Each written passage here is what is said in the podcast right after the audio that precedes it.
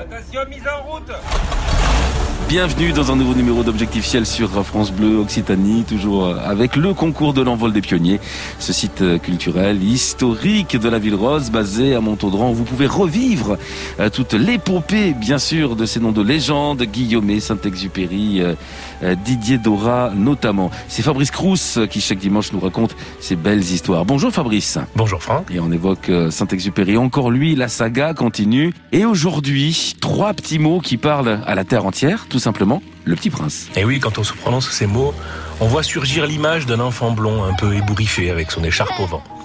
Le dernier livre publié du vivant de Saint-Exupéry est sans doute celui qui aujourd'hui contribue le plus à la postérité de l'écrivain.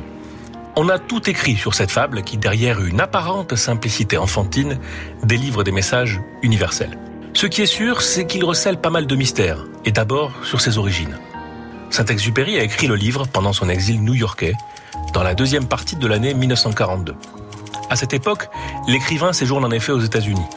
Il a quitté la France, occupée, un an plus tôt, avec l'espoir un peu vague de convaincre les Américains de s'engager dans la guerre, tirant parti de sa notoriété grandissante. Dans cette période féconde sur le plan littéraire, il a connu quelques mois auparavant, pendant l'hiver 42, un joli succès avec son témoignage de la campagne de France, pilote de guerre. Alors on se pose la question, et elle est légitime, cette question, Fabrice. D'où vient-il ce mystérieux petit prince? Eh bien, il a certainement plusieurs origines, un peu comme une rivière qui est alimentée par une multitude de petits ruisseaux. Saint-Exupéry porte en lui des morceaux de Petit Prince depuis l'enfance et les vacances heureuses dans le château familial de Saint-Maurice-Drémens. À plusieurs reprises, dans les années 30, il a évoqué l'idée d'écrire un conte bien avant de se mettre à l'ouvrage. Et puis, il y a ce petit personnage, dont les traits évoquent déjà le petit prince, qu'il dessine partout, tout le temps, sur ses poèmes d'adolescent, sur les lettres qu'il envoie à ses amis et à sa famille, sur ses dédicaces. C'est aux États-Unis que le projet prend vraiment forme. En 1941, hospitalisé à Los Angeles pour soigner de vieilles blessures, Saint-Exupéry reçoit régulièrement la visite de l'actrice Annabella, avec qui il avait travaillé sur un projet de film des années plus tôt. Elle lui lit, pour le distraire, des passages des contes d'Andersen, et tous deux s'embarquent dans un univers féerique où il évoque ce petit prince qui demeure dans chaque homme après qu'il a grandi. Plus directement, en 1942, lors d'un dîner au restaurant, où comme à son habitude, Saint-Exupéry dessine sur la nappe son éternel petit bonhomme, l'épouse de son éditeur, Elisabeth Rénal, se montre intriguée et lui demande de raconter son histoire. Et c'est ainsi que de proche en proche, la maison Rénal et Hitchcock lui passe commande d'un conte pour enfants qu'il illustrera lui-même. Et maintenant, il faut passer à l'étape de l'écriture. C'est la prochaine étape et c'est à vivre dans quelques minutes sur France Bleu Occitanie. Avec vous, Fabrice Crous. Le Petit Prince, les origines. D'où vient ce Petit Prince? D'où vient cet astéroïde B612 On en parle ce matin avec vous, Fabrice Crous, dans Objectif Ciel. Et on passe à la phase de l'écriture de ce Petit Prince pour Syntex, avec, je crois, les éditeurs new-yorkais qui ont une idée bien précise en tête pour la, pour la sortie du livre. Hein. Oui, il faudrait le publier pour Noël 42, période propice pour assurer son lancement commercial. Saint-Exupéry, séduit par le projet, se met à l'ouvrage sans attendre. D'autant plus qu'il doit imaginer à la fois les textes et les illustrations. Alors pendant les derniers mois de l'année, il consacre tout son temps d'écriture au Petit Prince, délaissant d'autres projets, comme celui qu'il appelle son œuvre posthume, et qui sera effectivement publié après sa mort, sous le titre de Citadelle. À l'été 1942, Saint-Exupéry s'installe à Long Island avec son épouse Consuelo, venue le rejoindre aux États-Unis, dans une demeure luxueuse à l'écart de l'agitation new-yorkaise. C'est là qu'il donne vie à son histoire, selon une habitude de travail euh, toute personnelle. Comme il le raconte à sa professeure d'anglais, il écrit la nuit, s'abreuvant de café noir. C'est le moment où tout est calme, dit-il. Je suis tranquille, pas de visite, pas de téléphone. Je ne suis pas interrompu, je suis libre et je peux me concentrer. Pendant des heures, j'écris sans ressentir de fatigue, sans avoir sommeil. Et souvent, Saint-Exupéry finit quand même par s'endormir à sa table, la tête posée sur le bras. Ouais, mais malgré euh, tous ses efforts, eh bien, le travail n'avance pas aussi vite qu'il le souhaiterait. Eh bien, c'est que Saint-Exupéry est un perfectionniste, jamais totalement satisfait de son texte. Consuelo raconte qu'il doit écrire 40 pages pour aboutir à une page qui lui convienne. Il a aussi besoin de partager son travail et de recueillir l'avis de son entourage.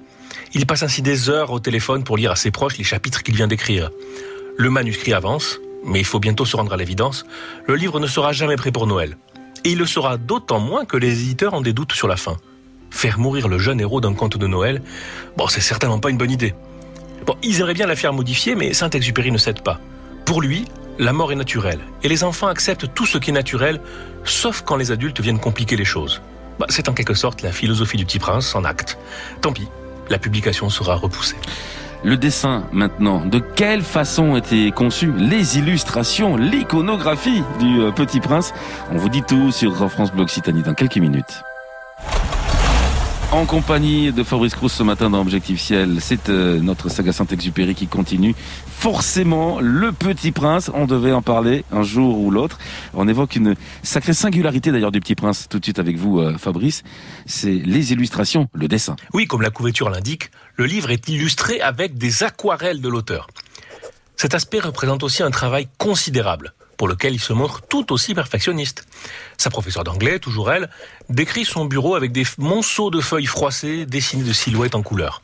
Et le panier au pied de la table, tout aussi rempli d'esquisses qu'il a jetées, car elles ne correspondent pas à l'idée qu'il se fait de ses personnages.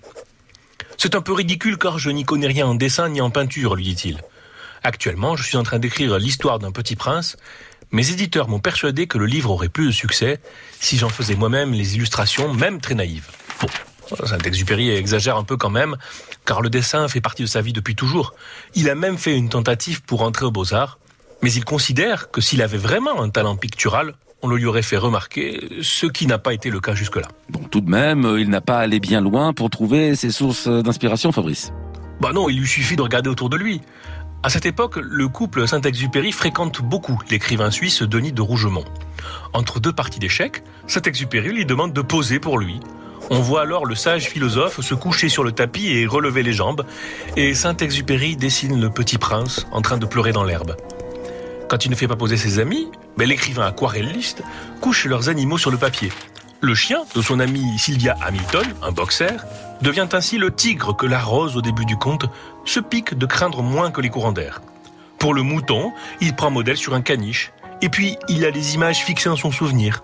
Le renard aux grandes oreilles n'est autre que le fennec qu'il a tenté d'apprivoiser lors de son séjour en Afrique, à Cap Juby, au temps de l'aéropostale. Eh oui, on a déjà évoqué cet épisode sur France Bleu Occitanie.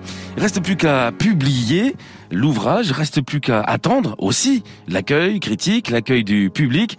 On en parle dans quelques minutes sur France Bleu Occitanie. Dernier rendez-vous avec euh, Objectif Ciel ce matin sur France Bleu Occitanie. En ce dimanche, c'est le Petit Prince de Saint-Exupéry que l'on décortique et on en arrive, Fabrice Crous, à la publication du Petit Prince initialement prévu pour sortir à Noël 1942.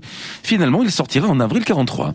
Tout à fait, il sera publié simultanément en anglais et en français, quelques jours avant que Saint-Exupéry ne quitte définitivement New York pour retourner combattre en Afrique du Nord. Le résultat final est cet objet littéraire, difficile à définir, tour à tour poétique et philosophique, allégorique mais aussi autobiographique. Saint-Exupéry explique qu'il laisse, sous les apparences d'un conte destiné aux enfants, un testament intelligible seulement à quelques-uns. Le Petit Prince y raconte au narrateur son voyage interplanétaire. Ayant quitté son astéroïde minuscule et sa rose capricieuse, il vole de planète en planète dans une quête initiatique où toutes les rencontres avec des grandes personnes se révèle décevante. Arrivé sur Terre, il fait connaissance avec un renard qui livre de précieux secrets, puis il disparaît, piqué par un serpent venimeux. Le livre doit beaucoup à l'imagination débordante de Saint-Exupéry, mais tout autant à ses propres expériences. Il est sans doute cet enfant à la sagesse pure et simple, autant que cet aviateur euh, naufragé. Une situation qu'il a vécue quelques années plus tôt. Le livre se révélera, en tout cas au fil des décennies, l'un des plus grands succès de la littérature euh, contemporaine en France, euh, en Europe, dans le monde entier. Oui, Le Petit Prince est sans doute le livre français le plus vendu au monde. De son vivant, pourtant, Saint-Exupéry n'a pas connu son triomphe.